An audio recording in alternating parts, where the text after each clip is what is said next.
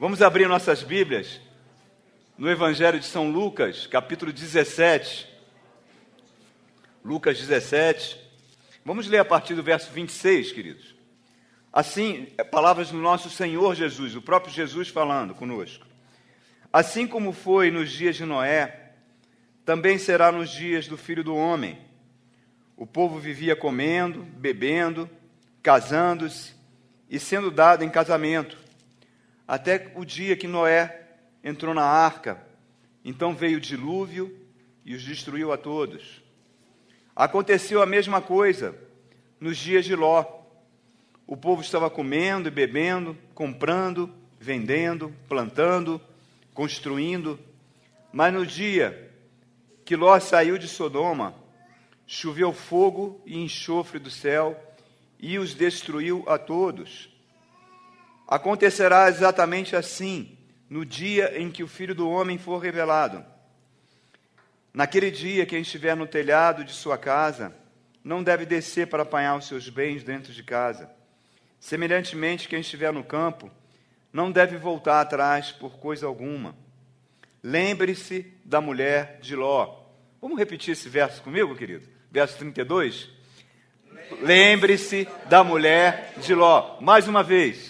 Quem tentar conservar a sua vida, a perderá. E quem perder a sua vida, a preservará. Eu lhes digo: naquela noite, duas pessoas estarão numa cama, uma será tirada e a outra deixada. Duas mulheres estarão moendo trigo juntas, uma será tirada e a outra deixada. Duas pessoas estarão no campo, uma será tirada e a outra deixada. Amém? Mas vamos repetir. Verso 32. Lembre-se da mulher de Ló. Amém? Então dá um abraço aí no seu irmão. Vamos ver o que a mulher de Ló pode nos ensinar. Pode sentar, queridos. O Senhor colocou no meu coração essa frase aqui: Lembrai-vos da mulher de Ló. Interessante que só tem um, um, um, um versículo que fala da mulher de Ló. Um só na Bíblia. E Jesus está falando uma advertência aqui solene. Ele está fazendo uma advertência solene. Lembrai-vos, não esqueçam, recordem, tragam à mente de vocês sobre a mulher de Ló. Não se esqueçam dela. Por que, que ele não falou, não se esqueçam de Noé, não se esqueçam de Ruth, não se esqueçam de Débora, não se esqueçam do rei Davi, né? Tantos personagens bíblicos que influenciam positivamente o povo de Deus por séculos. Por que a mulher de Ló? Por que, que Jesus está falando? Lembre-se da mulher de Ló. Essa pergunta ela está num contexto que começou ali no, nesse capítulo, no verso 20, quando os fariseus chegam para Jesus e perguntam: quando vai vir o reino de Deus? E Jesus fala: o reino de Deus não vai vir com visível aparência. Olha ali, lá está ele. Não, o reino de Deus vai começar no coração daquelas pessoas que têm Jesus no coração, que têm o Espírito Santo no coração. O reino de Deus vai começar primeiro no coração dessas pessoas. E ele vai falando nesse capítulo alguns sinais da vinda dele.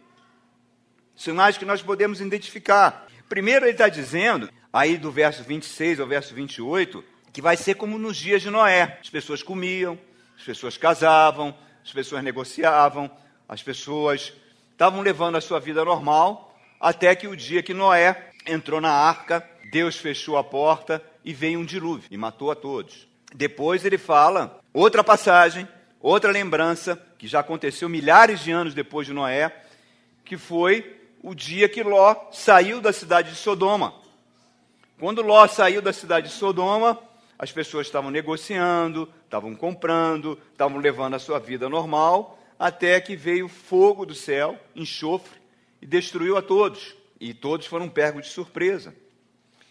Então, o que Jesus está querendo dizer aqui para mim e para você, nesse verso, que o juízo de Deus vai ser algo muito rápido, algo extremamente repentino que vai pegar de surpresa, muitas pessoas não vão esperar. E nesse contexto ele chega e fala: lembrem-se da mulher de Ló. Um único versículo. Jesus é fantástico. Lembre-se da mulher de Ló. Mas para falar da mulher de Ló, eu tenho que explicar quem era Ló. Vamos voltar no tempo aqui. Não precisa abrir as suas Bíblias, eu vou contar para vocês a história de Ló. Depois vocês podem confirmar lá no livro de Gênesis que fala sobre ele. Gênesis 11, 12, Deus chega lá na terra de Ur, fica hoje no atual Iraque, e chama Abraão e fala: Abraão, você vai largar a sua família, você vai largar os seus bens, deixa tudo aí e vem comigo. Anda comigo para um lugar que eu vou te mostrar.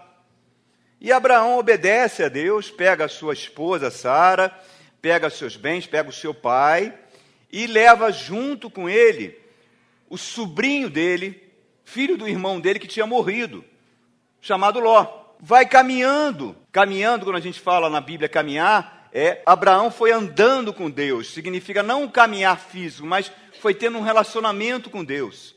E ele vai para a região de Canaã, atual Palestina, Israel.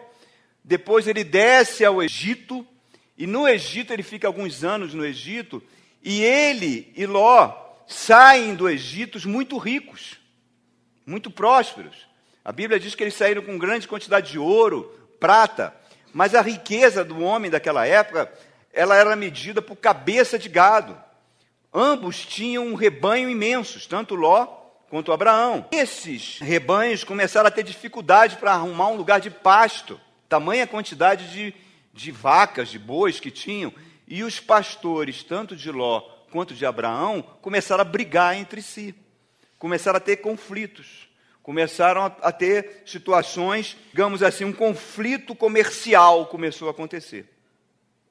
E Abraão se sente incomodado, ele era o patriarca, ele era o chefe do clã, ele tinha o direito total, até pelas leis da época, de escolher o melhor lugar para ele como chefe do clã.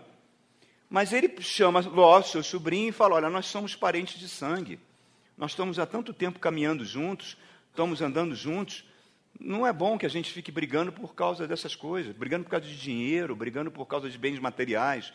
Faz o seguinte: escolhe você, eu dou, eu abro mão. Abraão fala: eu abro mão do meu direito de escolher e dou a você, Ló, o direito de escolher o melhor lugar. Escolhe o lugar que você quer ficar, as campinas que você quer ficar, e eu vou para o outro lado. E aí a gente já vê aí o caráter de Abraão como já estava sendo transformado por Deus, né? A Bíblia diz, narra para a gente ali em Gênesis capítulo 13, que Ló, ele olha a terra, né? ele deve ter visto uma, aquela região, uma região extremamente árida, deserto, até hoje é assim. Ele viu, deve ter visto as, o Negueb, o, de, o deserto do Negueb, viu aquilo tudo seco, e de repente ele olha para o outro lado e vê umas campinas extremamente verdejantes, fontes de água, um lugar belíssimo.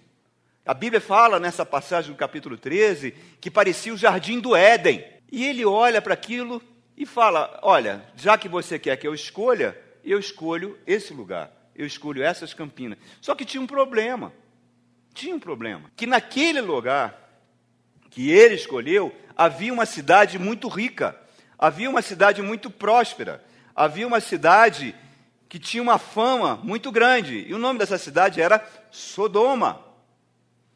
E a Bíblia fala lá em Gênesis capítulo 13, verso 13, que as pessoas de Sodoma e de Gomorra, as duas cidades gêmeas, as duas cidades irmãs, eram mais. E que as pessoas dessa cidade estavam em grande pecado contra Deus.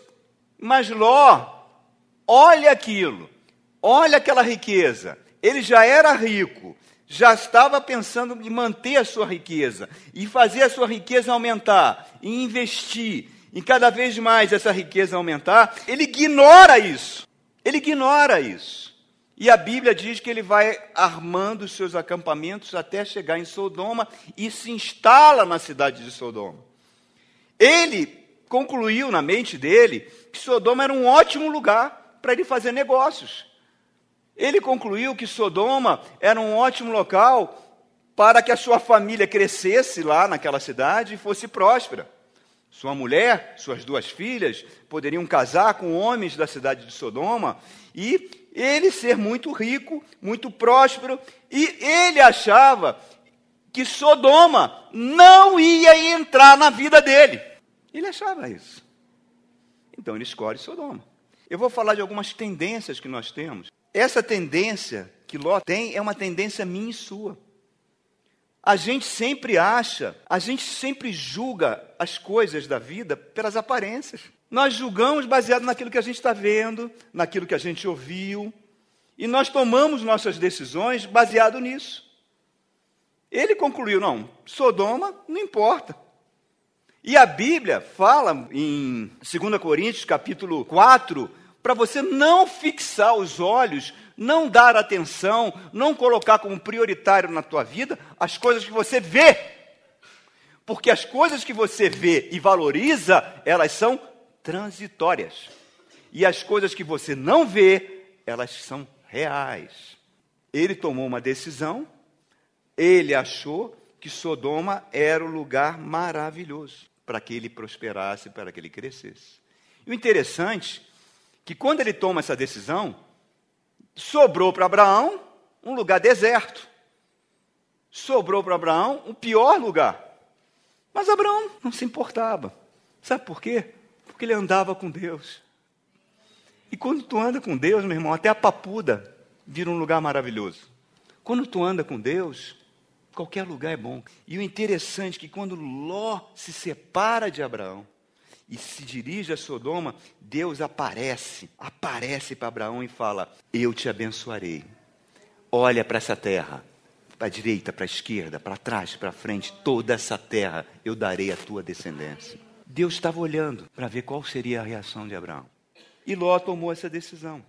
A Bíblia fala que dois lugares ela fala a mesma coisa. Quando a Bíblia fala uma vez só, já é para levar importante. Quando ela fala duas vezes, repete, é para você levar para muito importante. Ela fala em Provérbios capítulo 14, verso 12, e fala em Provérbios 16, verso 25, a mesma coisa. Que um caminho para um homem às vezes parece ser um caminho correto, mas são caminhos de morte. Ló achou que ele ficaria imune. Ló achou que a sua esposa, suas duas filhas, não seriam absorvidas por Sodoma. Ló achou que amizades que eles teriam em Sodoma não influenciariam o seu modo de vida. Ló achou que os programas de televisão de Sodoma, gente, dando uma paráfrase, por favor, não fique depois me dizendo, não, a Bíblia não fala que tinha programas de televisão de Sodoma, tá, gente? Estou parafraseando. Ló falou que os programas de televisão, aqueles sites da internet de Sodoma que você assiste, que você vê, não ia influenciar a sua maneira de pensar. Ló achou que os lugares que a família frequentasse lá em Sodoma não iam afetar a vida dele. Nós somos assim, irmão. Nós somos igual a Ló. Nós julgamos tudo pela aparência. Nós achamos que vamos ser imunes a isso. Deus é tão bom que Deus permite que certas coisas aconteçam com a gente para ver se a ficha cai. Mas a gente tem uma cerviz dura. E às vezes a gente acha que, que não é recado de Deus, que foi um acaso. Se você continuar lendo a história de Ló, no Gênesis capítulo 14, diz que houve uma guerra. Essas cidades eram cidades-estados. Cada uma dessas cidades tinha um rei. E cinco reis fazem uma coligação e atacam a cidade de Sodoma e de Gomorra. Adivinha quem foi sequestrado, que perdeu todos os seus bens e a sua família? Ló. Os reis sequestraram Ló, sequestraram os bens, levaram a sua família cativa e levaram ele cativeiro invadiram o país de Sodoma e Gomorra, tomaram eles e foram embora. Abraão sabe dessa notícia. Abraão forma um pequeno exército de trezentos e poucos homens e de noite Abraão faz uma incursão, trava uma guerra contra esses reis e liberta Ló. Liberta Ló, liberta sua família e recupera os bens de Ló. O que, que você faria depois disso? Tem algo errado aqui, não tem, gente? Tem alguma coisa errada. Deus está mandando um recado para mim. O que, que Ló faz? Nada. Ele continua em Sodoma. Ele não se muda de Sodoma. Ele não aprende com a crise, irmão. A crise é um grande professor. Ele não aprende. Ele não aprende com a crise. Ele sabia que a cidade era diabólica. Ele sabia que aquele modo de vida das pessoas não agradava a Deus. Ele sabia de tudo isso, mas ele volta para Sodoma. O apóstolo Pedro, baseado nas tradições rabínicas, vai fazer um comentário. Abra sua Bíblia, em 2 de Pedro, capítulo 2. 2 de Pedro 2. Olhem aí, querido, verso 5. Pedro está falando sobre a paciência de Deus. E ele fala isso no verso 5. Ele não poupou o mundo antigo quando trouxe dilúvio sobre aquele povo ímpio, mas preservou Noé, pregador da justiça, e mais sete pessoas. Também condenou as cidades de Sodoma e Gomorra, reduzindo a cinzas, tornando-as exemplo do que acontecerá aos ímpios. Mas livrou Ló, homem justo, que se afligia com procedimento libertino dos que não tinham princípios morais, pois vivendo entre eles todos os dias, aquele justo se atormentava em sua alma justa por causa das maldades que via e ouvia. Então ele está dizendo que Ló se afligia, Ló ficava triste com a vizinhança que ele tinha, com os habitantes que ele tinha, mas ele enriquecia, entrava mais dinheiro para ele. E ele não saía de lá, ficava lá. Outra tendência que nós temos, irmão. Uma tendência que é a primeira que eu falei, a gente julga tudo pelas aparências. A segunda tendência que nós temos é achar que as coisas erradas na nossa vida vão se resolver sozinhas, que elas vão se resolver. A gente varre as coisas para debaixo do tapete, a gente não confronta procedimentos errados dos nossos filhos, procedimentos errados que acontecem na nossa família, porque a gente acha que lá na frente as coisas vão se encaixar e vão resolver. Posso dar vários exemplos. A moça namora o rapaz, o rapaz já é grosseiro, o rapaz de vez em quando tem uma tendência a ser violento trata mal seus pais, mas ela acha que quando ele casar, ele vai mudar, vai mudar, que Deus vai mudar o coração dele.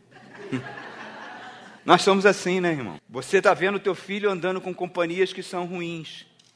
Você está vendo o teu filho sendo influenciado por essas pessoas.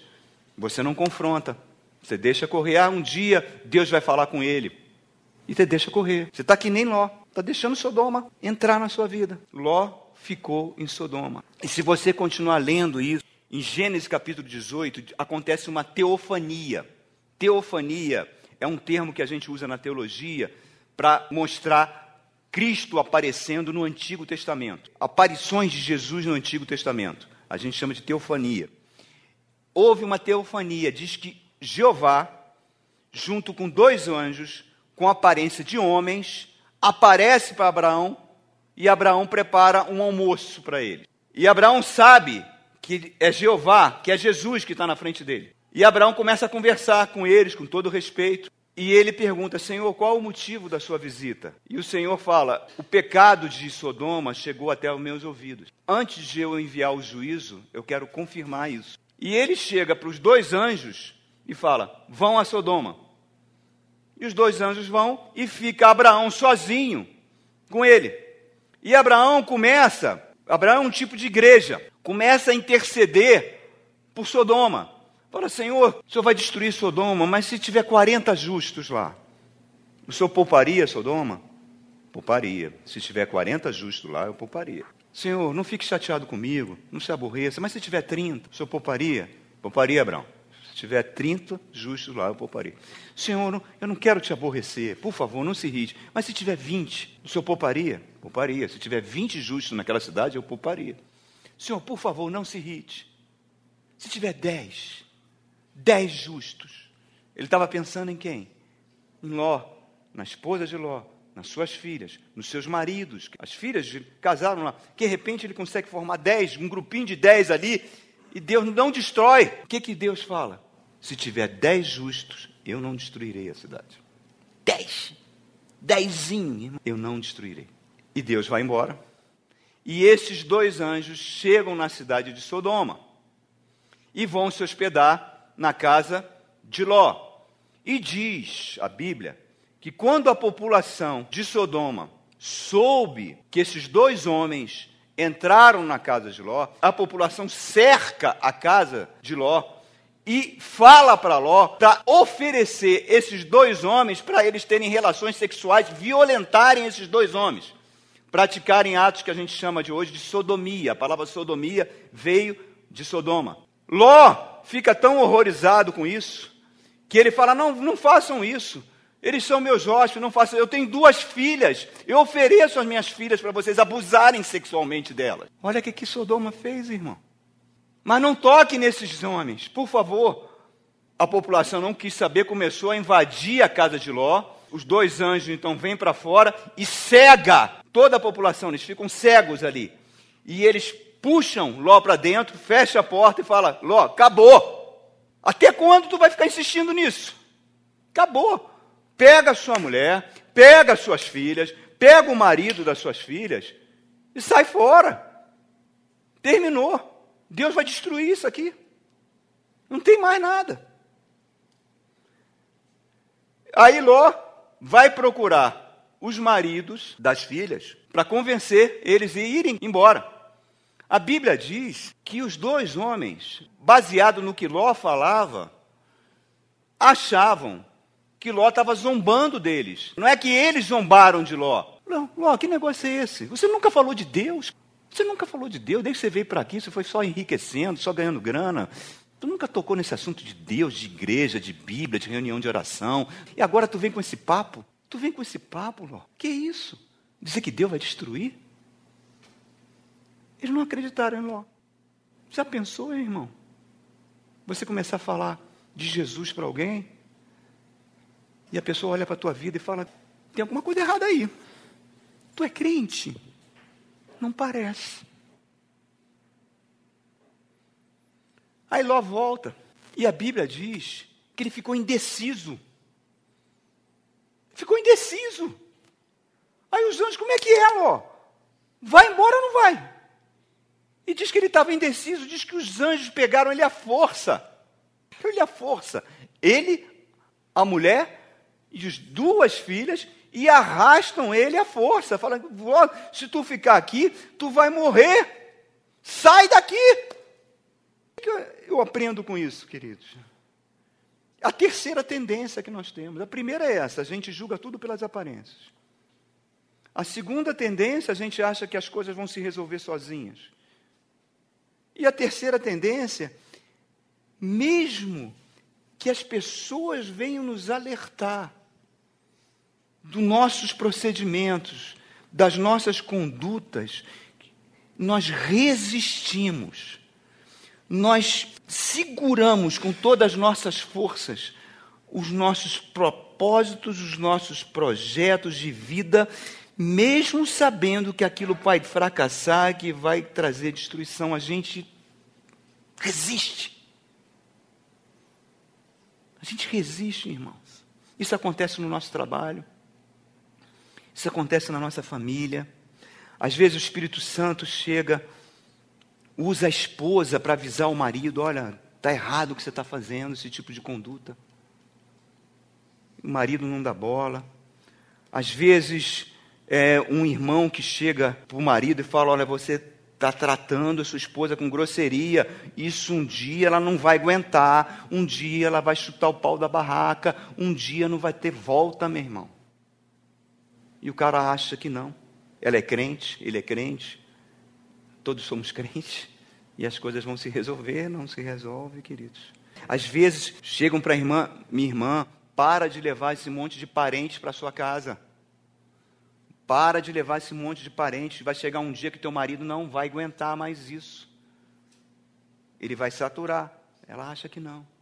Irmãos, são centenas de exemplos que a gente não dá importância é aquele marido que não para de falar da mamãe. A mamãe cozinhava assim, a mamãe, cara, ninguém aguenta um negócio desse, cara. Quem que pode aguentar um negócio desse? Cara se recusa a crescer. As pessoas acham que isso pode continuar indefinidamente, que não tem fim. Irmãos, todo mundo tem um limite, cara. Todo mundo tem um limite. E se esse limite for rompido, muitas vezes, sabe o que, é que sobra? Cacos. É uma bomba relógio. Aquilo um dia vai explodir e você vai reunir só os cacos e muitas vezes não constrói, não consegue reconstruir mais. Acabou. É igualzinho a Ló, queridos. A gente não dá importância aos alertas.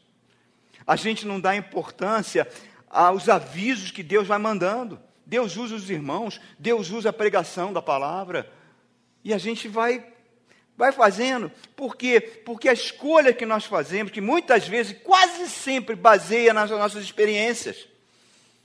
Ah, minha família sempre agiu assim, nunca teve problema. Mas, querido, isso são experiências de morte. Gênesis capítulo 19, verso 17, com muita luta, os anjos conseguiram tirar a família de Ló, quase que não conseguem. E fala: olha, gente, na hora que Deus destruir, não olhe para trás. Não olhe para trás. Vão embora. Vaza dessa cidade, porque vai cair fogo, vai cair enxofre. Deus já falou que acabou o tempo. E o que, que acontece? Se cumpre a palavra. Deus envia fogo, enxofre do céu, destrói completamente, completamente Sodoma e Gomorra. Ló perdeu tudo. Anos que ele investiu ali foram perdidos. Perdeu tudo, tudo. Aí quando ele está saindo, a esposa de Ló olha para trás e é transformada numa estátua de sal. E Jesus está falando: lembrai-vos da mulher de Ló. Não só isso, irmãos. Não parou aí.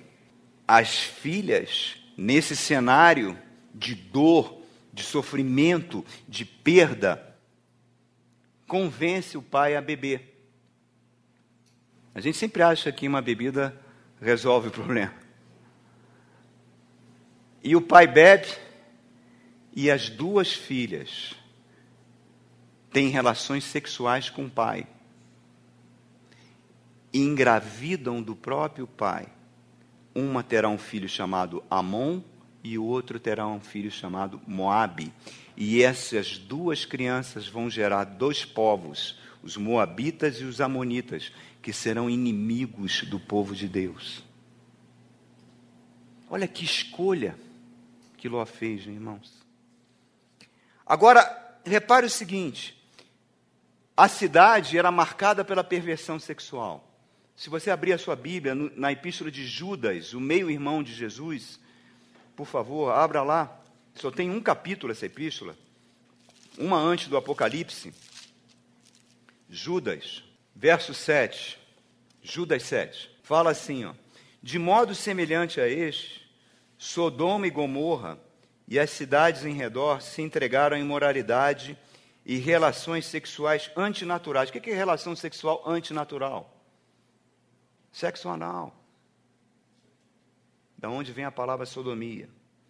Estando sob o castigo do fogo eterno, elas servem de exemplo.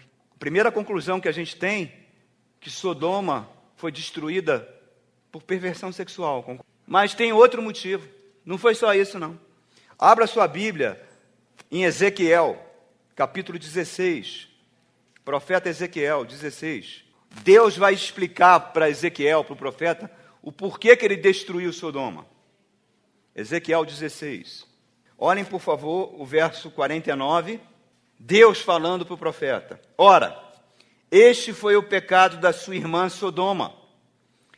Ela e suas filhas eram arrogantes, tinham fartura de comida, viviam despreocupadas, não ajudavam os pobres e os necessitados, eram altivas e cometeram práticas repugnantes diante de mim. Por isso eu me desfiz delas, conforme você viu. Deus está falando que a prosperidade dessa cidade, a riqueza dessa cidade que Ló usufruiu, fez esse povo ficar indiferente ao sofrimento das pessoas mais pobres, indiferente das pessoas que passavam necessidade. Pessoas se tornaram duras. Como é parecido o mundo hoje com Sodoma, irmãos? Por isso que Jesus falou: lembrai-vos da mulher de Ló. Por quê? Porque a gente está no meio de uma grande Sodoma. Você tem dúvida? Que você está no meio de uma grande Sodoma e numa grande Gomorra? Nós estamos dentro desse ambiente, irmãos. O que ele está falando, aí vem a, a quarta tendência. A primeira, recordando, julgamos tudo pela aparência. Segundo, achamos que as coisas vão se resolver sozinha. Terceira, temos uma grande dificuldade em abandonar os nossos planos, as nossas condutas. E quarta tendência, quando nós prosperamos, quando Deus nos abençoa, às vezes a gente não tem problema financeiro, a gente não tem problema de saúde, a nossa natureza coloca sempre o nosso bem-estar em primeiro lugar, nunca o do próximo. A gente nunca coloca o próximo em primeiro lugar. Reparem, Ló ficou próspero porque ele andou com Abraão. Ele ficou próspero de tabela. Porque Deus prosperou foi Abraão. Na tabela, Ló enriqueceu. E o que, que aconteceu? Ele perdeu a sensibilidade espiritual, queridos. Isso é a maior tragédia que pode acontecer com um cristão. Ele perdeu o discernimento espiritual. Não tem coisa pior do que essa. Não tem. Você começa a ficar insensível. Tem uma igreja lá no Apocalipse, a igreja de Laodiceia, a cidade de Laodiceia sofreu um grande terremoto, foi completamente destruída. Roma queria reerguê-la. Os habitantes de Laodiceia falaram: não, não precisa. Nós temos condições de levantar a cidade sozinhos, nós somos ricos. E a igreja de Laodiceia dizia: nós somos ricos. Nós enxergamos tudo, não precisamos de ninguém. Sabe o que Jesus fala? Vocês não são ricos, não, vocês são miseráveis. Vocês pensam que vocês estão enxergando, mas vocês são cegos miseráveis e nus. Esse é o grande perigo, irmãos. Hoje nós vivemos nesse ambiente de pessoas buscarem prosperidade em Deus. Isso é perigosíssimo. Você tem que buscar o Deus da prosperidade e não a prosperidade do Deus. A prosperidade na vida de Ló foi uma faca de dois gumes. Uma faca de dois gumes. E o que, que eu vejo muitas vezes com os crentes? Enquanto ele está passando por certas dificuldades financeiras, outras dificuldades, ele está ali na igreja, ele busca Deus, ele vem aos cultos, mas depois que ele começa a entrar o dinheiro no bolso dele, depois que ele consegue um concurso público, eu sei lá o que, irmãos, sei lá o que, quando a vida dele melhora, as reuniões da igreja não são mais prioritárias. O lazer é mais importante no domingo o lazer com a família. A Bíblia que ele lia com tanta assiduidade, ele já quase não pega nela. Comunhão com os irmãos, que ele valorizava tanto, agora já não é tão mais importante. A oração, tudo vai ficando no segundo plano, irmão. Tudo vai ocupando um lugar secundário. Por quê? Porque os valores de Sodoma, os valores de Gomorra vão tomando conta da nossa vida, irmão. Vão sendo prioritários. E Jesus está alertando: quando eu voltar, o mundo vai ser igualzinho a Sodoma e Gomorra. Quando eu voltar, vai ser igualzinho o dia que Ló saiu fora de Sodoma. Vai ser igual o dia, o dia de Noé. As pessoas comercializavam, as pessoas.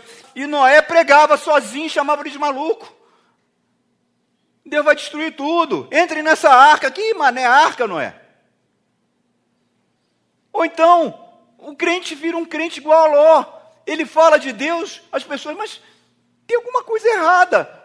Esse discurso teu não bate com o estilo de vida que você está levando. Eu não consigo ver a diferença entre os habitantes de Sodoma e você.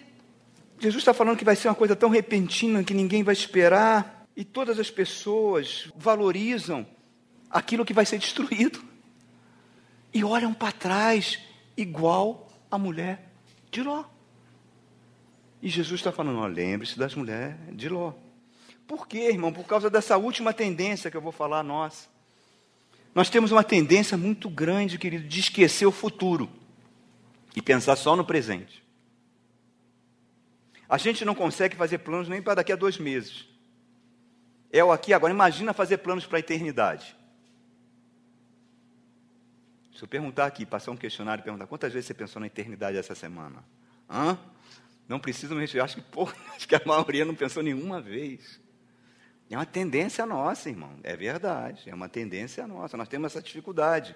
Só que a gente se esquece que tem uma lei espiritual poderosa, poderosíssima, poderosíssima, que está em Gálatas capítulo 6, verso 7, que fala: Deus não se deixa escarnecer. Aquilo que o homem semear, ele vai colher. Então, a coisa mais importante para o nosso futuro é começar a semear agora. Agora é a hora da semeadura. Agora é a hora de você semear para colher no futuro. Agora é a hora de você investir, agora. Agora é a hora de você falar. Jesus está falando, lembre-se da mulher de Ló. Não se esqueçam dessa mulher. Olha o exemplo dela. Porque aquele que quiser preservar a sua vida, vai perdê-la. Aquele que quiser perder a sua vida, vai salvá-la. Quer dizer, ele está falando, as coisas que você está querendo reter, as coisas que você está achando importante, tu vai perder. Porque você está num mundo de ilusão, querido. Aquilo que você vê não é real. Não é real. Todos nós vamos comparecer ao tribunal de Cristo. A Bíblia diz que todos os nossos atos estão sendo registrados num livro. Lá não tem operação lava-jato, não, irmãos. Lá não tem conselho de ética que nunca funciona, não existe isso, não. Nós seremos julgados por tudo que nós estamos fazendo. Então é tempo, é tempo, é tempo de semear. É tempo de semear. Se você está caminhando com o Espírito Santo, você tem algo maravilhoso, além da presença do Espírito Santo, que é um dom chamado discernimento de espíritos. Todos vocês têm. Todos vocês têm. Deus dá para todos de forma abundante. Creia nisso, você tem. E o Espírito Santo sempre vai falar ao seu coração, vai te mostrar, sempre vai te mostrar uma situação que você terá toda condição de fazer um prognóstico. Sabe o que é um prognóstico? Prognóstico não é uma profecia. Profecia é quando você recebe de Deus, olha, vai acontecer isso no futuro, ninguém está esperando, bum, acontece. O prognóstico não, é diferente. Também fala do futuro, mas é em função do que você está fazendo hoje. Se você está agindo dessa forma hoje, está permitindo que isso entre na sua vida hoje, se você está permitindo que todos esses valores dominem a sua vida hoje, a sua vida lá na frente vai ser assim. Não precisa ser profeta, meu irmão. Não precisa ser profeta. As pessoas que vão num terreiro de candomblé ou num terreiro de umbanda, aquela pessoa que está incorporada, que joga os búzios, ela vai jogar e vai falar coisas da sua vida baseado no que você já falou. Basta ter um pouco de inteligência para saber, é coisa óbvia. É óbvio. Se você continuar assim, você vai receber isso, meu irmão. Então, observem, queridos. Nós Muitas vezes estamos vendo as pessoas que estão escolhendo as campinas de Sodoma. Estão escolhendo as campinas de Sodoma. E às vezes você alerta, fala. Certa feita, uma, uma irmã foi num, num cabeleireiro, conversando ali.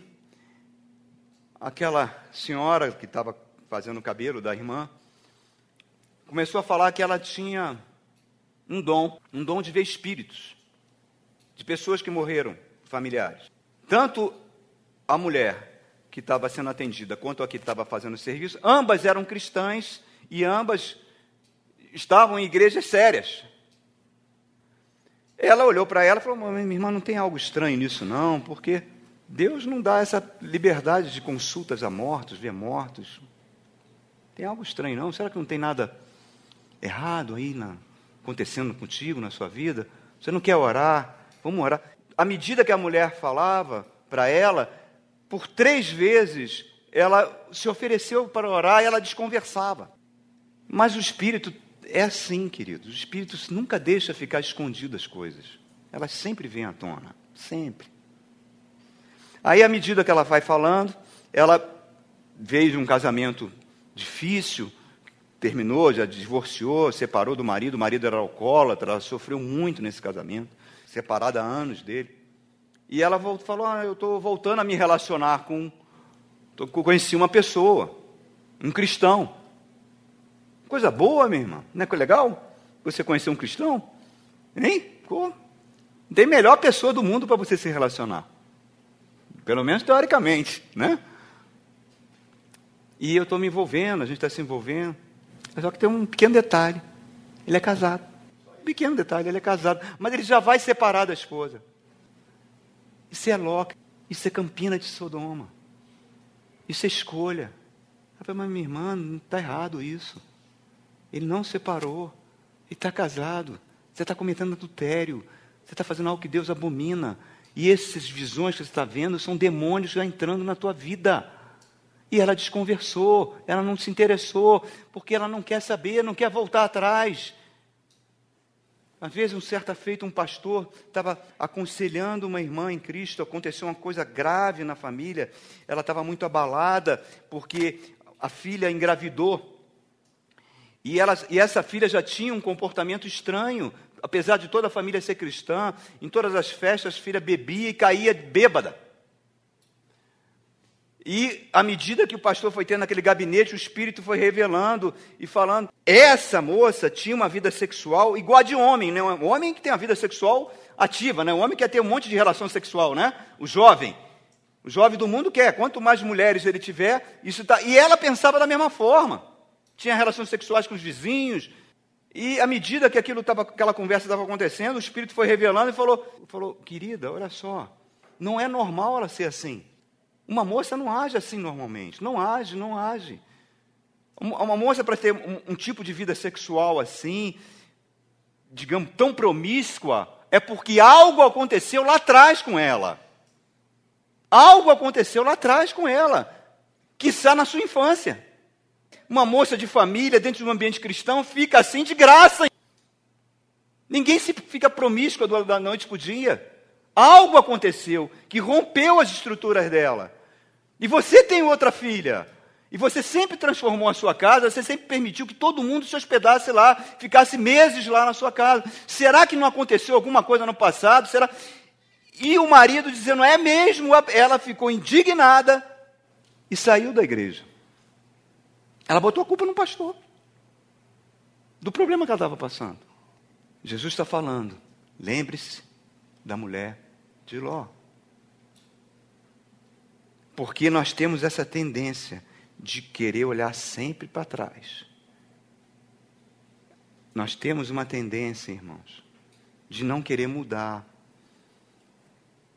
Mas sabe o que é, queridos? Se nós temos Jesus no coração, se o Espírito Santo habita em nós, nós temos que mudar, irmãos. Quem não muda é bicho. É o João de Barro. O João de Barro não faz aquela casinha de barro, certo?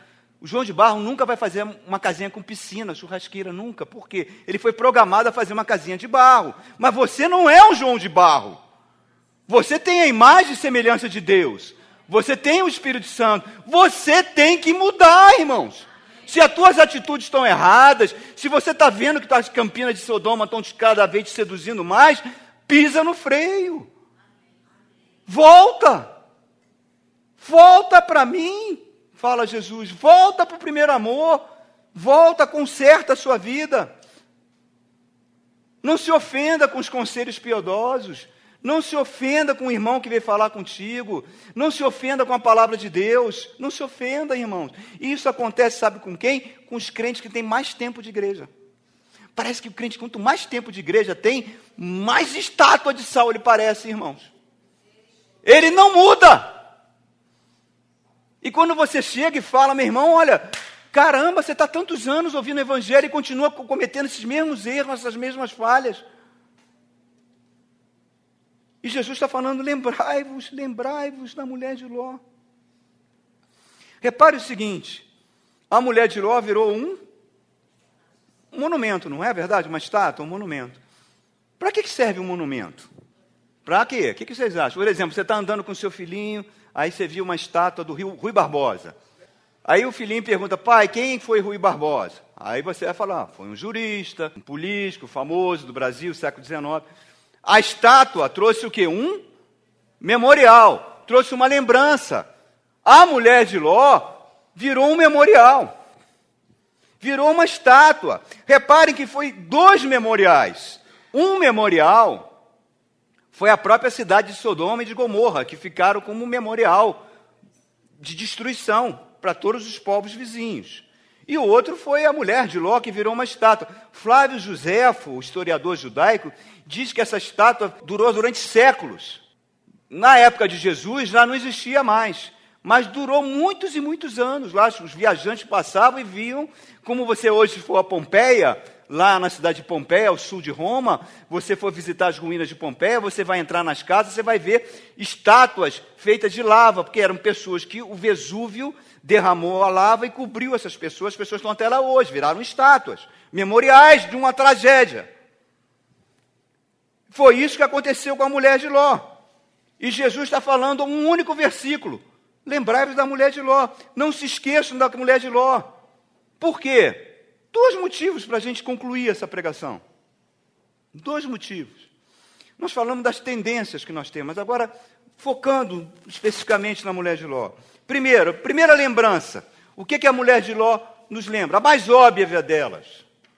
A mais óbvia delas. Ela sentiu saudade de Sodoma. Não foi? Ela sentiu saudade de Sodoma.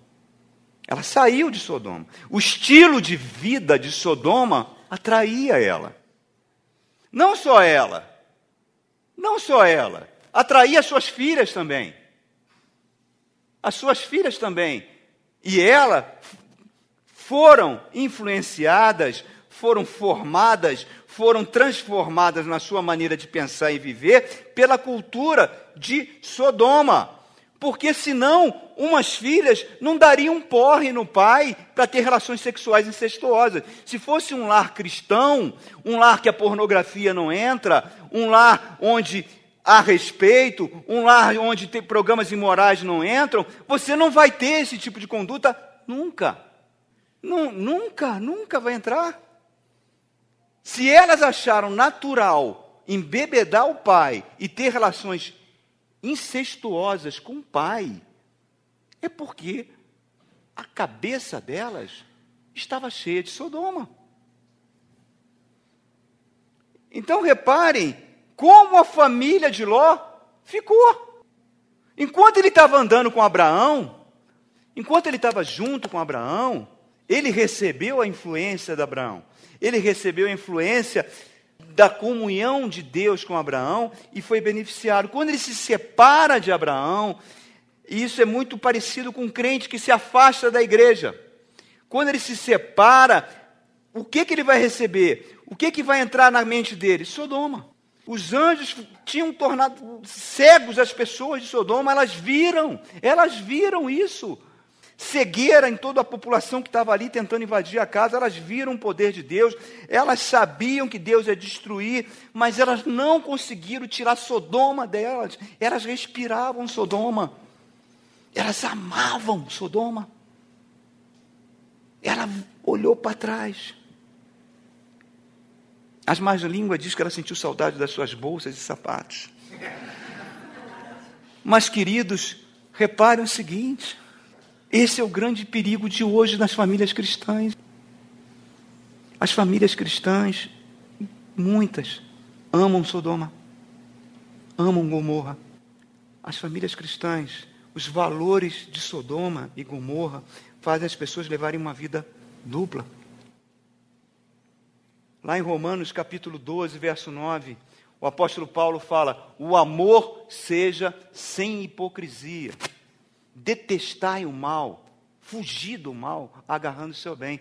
A palavra grega para esse detestar o mal, se você for querer traduzir, é de um cavalo, quando vê um grande perigo, corre fugindo na direção contrária. Eu, às vezes, ouço coisas que eu fico impressionado, irmãos. Irmãos que levam vida dupla. Conheci um irmão que ele fazia os hinos mais lindos na igreja Nova Vida do Guará. Ele era um doce, na portaria ele era um doce, sabe aquele irmão que todo mundo abraça, gosta, maravilhoso. Fazia cada hino lindo, toda vez que tinha um concurso de louvor na igreja, a igreja dava muito ênfase ao louvor. Ele ganhava primeiro, ou segundo, ou terceiro lugar, às vezes ganhava três lugares. Gente, você ficava, nossa, quanta inspiração, quanta comunhão esse homem tem com Deus, que coisa maravilhosa. Até que um dia a esposa pediu um gabinete. e falou que ele batia nela todo dia, com toalha molhada para não deixar marca. Como pode isso, irmãos? Irmãos que trabalham com casais, que trabalham com famílias na igreja, dentro de casa o couro come. É um inferno. Como é que a gente consegue isso, irmãos? Como, como, como? Como é que a gente permite que Sodoma e Gomorra faça isso com a gente, queridos? Não flerte com o mal, queridos. Não flerte com o mal. Porque o mal ele entra de forma sutil, sorrateira, através da tela do computador, através do programa de televisão que você está vendo. O mal, às vezes, ele vem no elogio que você, mulher casada, recebe na academia de ginástica. Que o marido não te elogia mais. O marido não fala mais nada de você. Mas o Ricardão sempre vai falar. O mal, às vezes, você, homem casado, é aquela intimidade que você está dando para uma colega de trabalho que faz você receber um WhatsApp, um elogio. Irmão, o diabo não é chifrudo, não, irmão. O diabo não é feio, não. Ele se traveste de anjo de luz. Ele seduz para depois destruir. E Jesus está falando: não se esqueça da mulher de Ló. E finalmente, querido, a segunda lembrança que a mulher de Ló me dá e que eu queria compartilhar com os irmãos é que ela virou uma estátua. Uma estátua é algo que fica Parado. Perdeu o quê? Sua capacidade de movimentar. Parou. Paralisada. Muitos de nós, queridos, amados, que foram comprados pelo sangue de Jesus, irmãos santos, e muitos sofrem aqui na terra porque escolhe virar uma estátua de sal. Quero virar uma estátua de sal. Quero olhar para trás. Quero continuar enraizado com esse hábito que eu tenho. Me recuso a não esquecer aquelas mágoas que eu tenho recebido. Eu me recuso a não perdoar aquele tipo de ofensa que eu recebi. A gente não avança. É como se aqui no Brasil não tem isso de pegar prisioneiros e você botar bola de ferro no pé. Não tem no Brasil. Lá fora tem a gente vê nos filmes aqueles prisioneiros andando com aquela bola de ferro. A pessoa coloca nela mesmo uma bola de ferro ela não anda, a vida dela não anda, ela morre para o futuro. Deus fala na parábola do cobrador incompassivo, aquele homem que se recusava a perdoar, diz que os verdugos vão atormentá-lo. A pessoa se coloca debaixo de demônios porque ela não libera perdão, ela faz questão, mas eu pedi só um perdãozinho, só um perdãozinho da boca para fora. Pediu. Jesus falou: se teu irmão vier sete vezes no dia pedir perdão, perdoou. Se você se autoproteger da dor, você está perdendo a sua vida, você está morrendo para o futuro. Você ouve a palavra, mas você insiste, igual a mulher de Ló, a olhar para trás. Não, irmão, não. Para com isso. Zera esse placar. Libera quem tem que ser liberado. Começa do zero. Tem uma palavra que eu acho muito legal, que Deus fala para Ezequiel, Ezequiel capítulo 12, verso 3 que Deus chega para o profeta e fala assim, prepara a tua bagagem para o exílio. Jerusalém ia ser destruída e eles iam para o exílio. A Bíblia diz que nós estamos em exílio aqui, nós estamos exilados, aqui não é a nossa terra. Nós não pertencemos a esse lugar, nós não pertencemos a Sodoma, nós não pertencemos a Gomorra. E nós temos que preparar a nossa bagagem. A gente tem que parar de olhar para trás, querido. Eu sei que muitas vezes são dores difíceis de perdoar. Não é tão simples. Ô oh, pastor, ele me traiu meu casamento acabou, aconteceu isso na minha infância. Tem, às vezes tem coisas muito difíceis, não é fácil. Eu não estou sendo leviano falar isso para você. Eu estou falando que é um mandamento de Deus. É Deus que está mandando. Mandando perdoar. Fazer a sua bagagem de exílio. Uma bagagem bem leve, querido. Uma bagagem levinha. Uma bagagem elegante. Jesus era conhecido pela sua elegância. Ele falou: Eu não tenho lugar nem para reclinar a cabeça. Jesus não foi conhecido por ter ouro, por ter prata. Jesus foi conhecido pela sua elegância com que ele tratava as pessoas. Jesus foi conhecido pela sua misericórdia. Tem coisa mais linda que uma pessoa elegante, não em termos de roupa, mas em termos de como ela trata os seus semelhantes. Como ela trata as pessoas que estão numa posição social abaixo a gente vai permitindo que essas decepções, que essas tristezas, que esses fracassos transforme a gente em estátua de sal. A vida vai ficando parada, não evolui. E Deus está querendo um relacionamento com a gente. Deus sabe que você vai pecar. Deus sabe o pecado que você vai cometer amanhã, irmãos. Você não vai surpreender a Deus. Deus sabe todas as suas falhas daqui para frente que você vai cometer. Mas Ele não quer abrir mão de você. Como Ele não abriu mão de Abraão, Ele não queria abrir mão de Ló. Ele falou: se tiver um justo, eu poupo a cidade. Sabe por quê? Porque custou o sangue do filho dele, irmãos. Preço altíssimo. O apóstolo Paulo era um homem que tinha tudo. Falava vários idiomas, era rico, veio de família rica, morou em Tarso, estudou aos pés de Gamaliel, era melhor aluno. Ele estava sendo preparado para assumir o sumo sacerdócio. Tinha todas as condições porque ele se destacava inteligência, era um poliglota. E no final da vida dele, ele abriu mão disso tudo, né? Quando ele encontrou Jesus, e no final da vida dele, ele escrevendo a uma igreja tão querida, uma igreja que amava tanto ele, a igreja de Filipos, ele escreve na carta aos Filipenses, ele ia ser decapitado no ano, que, no ano seguinte, estava numa prisão fétida, imunda, suja, aguardando o julgamento. Ele escreve algo fantástico que eu vou ler para os irmãos. Por quê? Porque ele estava com frio, ele estava com fome, ele estava passando necessidade e a igreja era pobre. A igreja das pessoas eram pobres, mas as pessoas resolveram fazer uma coleta para ele. Coletaram coisas para ele. Deram mais do que suas próprias posses permitiam. E ele falou que quando ele recebeu isso, aquilo subiu. Temos genial nas suas palavras, que ele diz que aquilo subiu como um aroma suave de um incenso para Deus. E ele fala para a igreja do verso 10: Alegro-me grandemente no Senhor, porque finalmente vocês renovaram o seu interesse por mim. De fato, vocês já se interessavam, mas vocês não tinham oportunidade para demonstrá-lo. Eu não estou dizendo isso porque eu esteja necessitado. Como não está necessitado, irmão? O cara está na cadeia, diz que as fezes partiam no joelho dele, porque o esgoto da cidade passava, ele ia ser decapitado. Como? Como esse homem não está necessitado? Como? Pois eu aprendi a me adaptar a toda e qualquer circunstância. Eu sei o que é passar necessidade e eu sei o que é ter fartura. Eu aprendi o segredo de viver contente em qualquer situação. Seja bem alimentado, seja com fome, tendo muito ou passando necessidade. Porque tudo posso naquele que me fortalece. Mundo vai passar, né? Esse mundo há de passar. E qual é o legado que a gente vai deixar? Qual é o legado que a gente vai deixar para os nossos filhos? Qual é o legado que a gente vai deixar para nossa esposa? Espero que não seja o legado de Sodoma, nem de Gomorra.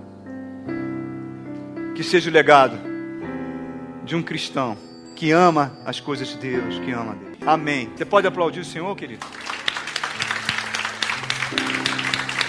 Glória a Deus. Aleluia. Glória. O mundo há de passar e toda profecia,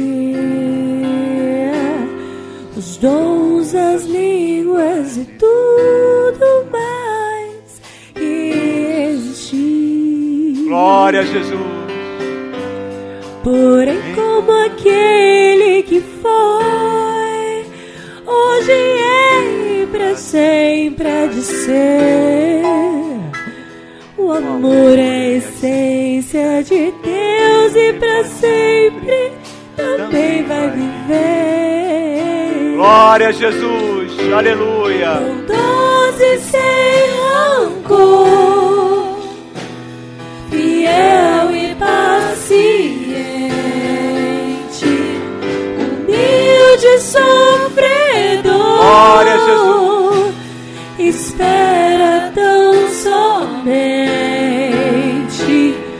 justo e verdadeiro, tudo suporta e tudo crê. Tão puro e perfeito é o amor. Não busque interesse ou favor. Isso é expressão, vida e luz do Senhor. Se eu pudesse saber destinos ou futuros, fazer mover as montanhas Glória com minha fé. Aleluia, Senhor. Glória a Jesus. Se eu pudesse falar qualquer língua qualquer lugar, Glória a Deus. ou desse meus bens ao mais pobre, ou morresse em favor de alguém. Se não tivesse amor, de nada valeria. Glória, Senhor. Aleluia. Se não tivesse Jesus. amor,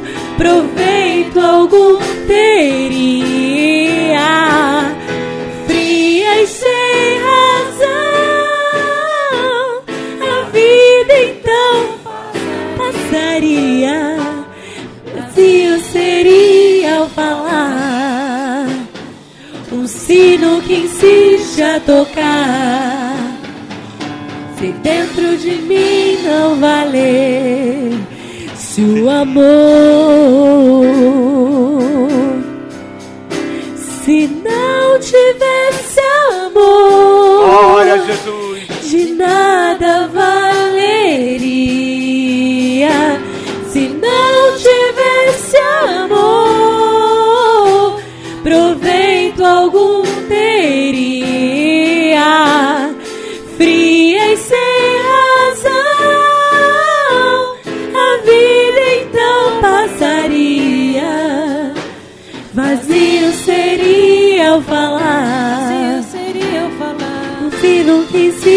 a tocar.